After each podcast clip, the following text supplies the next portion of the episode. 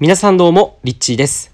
えー引き続き今日の音声では、えーちょっとですねさっきはあの、まあ、ちょっとしたノウハウ話し方を身につける最短の方法ってお話をしたんですけどちょっと次は、えーマーケティング的なお話をしたいと思います一緒にこれ聞きながらね考えて、えいけたらなと思うんですけどあのお水ねお水ってどうやって売るのっていうお話なんですけどあのこれ実際にお水を売るってそのお水単体を売るとかそういう話じゃなくて皆さんコンビニをね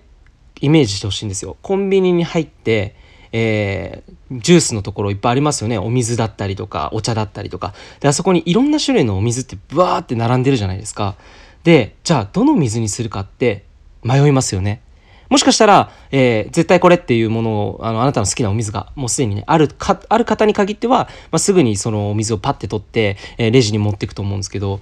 これね面白いんですよ。なぜ 何かっていうとあのこの間中目黒ねあのコンビニ行ってファミリーマートでしたねあれファミリーマートに行ってちょうどお水をねあの買おうと思ってたんですよ。でその日はあのホテルにね行くからあのお水すぐ飲める用の500ミリのお水とあとまあそれがなくなったらあの割とホテルだからね、えっと、ちゃんとこう水大きめのやつ欲しいなみたいな感じを思って考えていてそれでコンビニ入ったんですよ。そしたらなんとレジの前に500ミリを買うと1本買うと 2, 2リットルのそのお水がつくよと。無料でしかも。だから100円で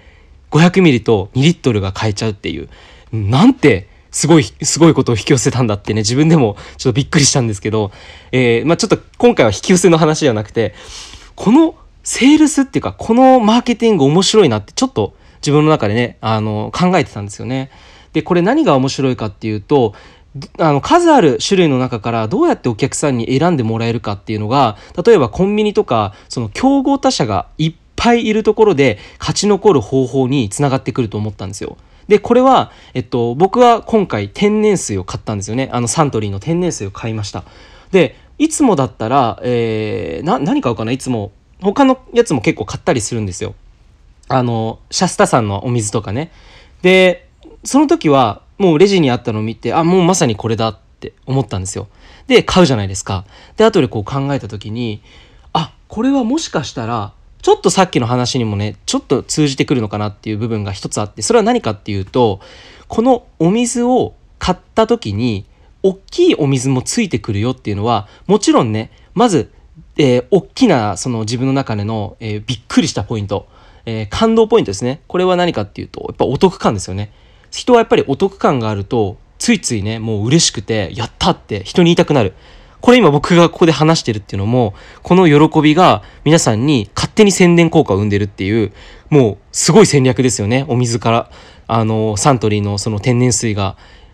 それを作ってるんですよね自然と。僕を通してこう言いたくなっちゃうみたいなね。そうだから口コミが起こりやすいっていうの。これまず1点目ですよね。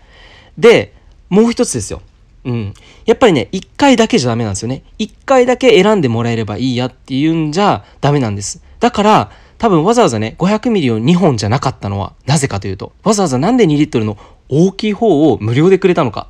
でこれ考えた時にお水をやっぱお家に置きますよね大きいのって。で冷蔵庫に入れときますよね。ってなるとまあさっき言ったねあの別の音声の方では YouTube って今どこにこう広告が集まりやすいかってやっぱ視聴維持率が高いところには広告が出しやすいんですよね。高い単価の高い広告がつきやすいんですよ。っていうことは何かっていうとやっぱり一番大きな宣伝効果っていうのは視聴維持率なんですよね。つまりどういうことかっていうとその2リットルの水を冷蔵庫の中に入れます。あなたは朝次の日起きた時も冷蔵庫を開けてそのサントリーの天然水を見ます。飲み終わりました。冷蔵庫に入れます。そしたら今度は子供が冷蔵庫を開いてお水を入れます。コップで水を飲みます。そしたらまたお昼ぐらいにあなたが冷蔵庫開けてまたその天然水を見ますと。これが一番長く視聴維持率。要はずっと見てる時間が長くなるのでやっぱりあなたの中で次なんかお水買おうかなと思った時にあのやっぱりサントリーの天然水の方に意識がいくんですよ自然と。これはなぜかっていうとやっぱりそのずっと見てるもの人は愛嬌がねついてくるのでやっぱりこうなんかあいいよねって。やっぱそこにちょっとこうなんて言うんだろうな。うん。マインドがねコントロールされるというかね別の言い方をすると。っていうことが起きてくるんじゃないかなっていうふうに思って、まあ、今回このわざわざなぜ2リットルを無料でプレゼントしてるんだろうって思った時に、まあ、僕はこの視聴維持率っていう、えー家で自動的に広告を行うというこれを一つ戦略の中に入れているのかなっていうのを勝手に妄想していました。でこれは答えはどこにもなかったんですよね。インターネットで調べたんですけどこの手法っていうのはどういう効果があるんだろうなって思った時にまあ答えはちょっとね見てないですけど僕自身やっぱりまず一つ目こうやって今話してるっていう勝手な口コミが起きているっていうのとやっぱりまた買い買いに行くとしたらそのお水でしょっていう感じで、えー、覚えているのね。人は人は一回買うと。だからそういうふうにリピートが起きてくる。つまり結果的にはですよ他のお水ではなくこのサントリーの天然水をやっぱり買うっていうそのファンになっていく。そうすると今までずっと別のお水をねこう浮気していろいろ飲んでた人っていうのは一つに絞られるだけでこの数が何人何百人何千人何万人っていう風になったらもう全然売り上げって変わってくるんですよね。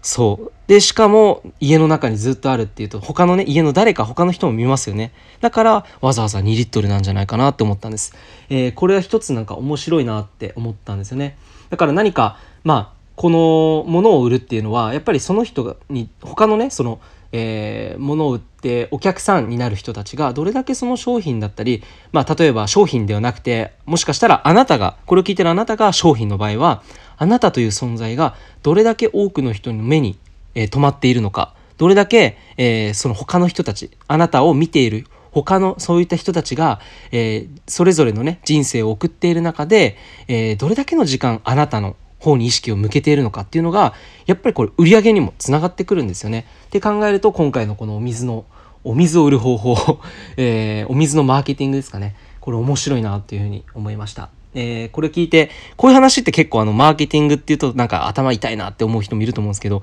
なんか面白くないですかね結構こういうものっていうのは、えー、いろんなところにねえー、あると思うんですよねだから是非ですねこういった視点で世の中を見てってみてくださいそうすると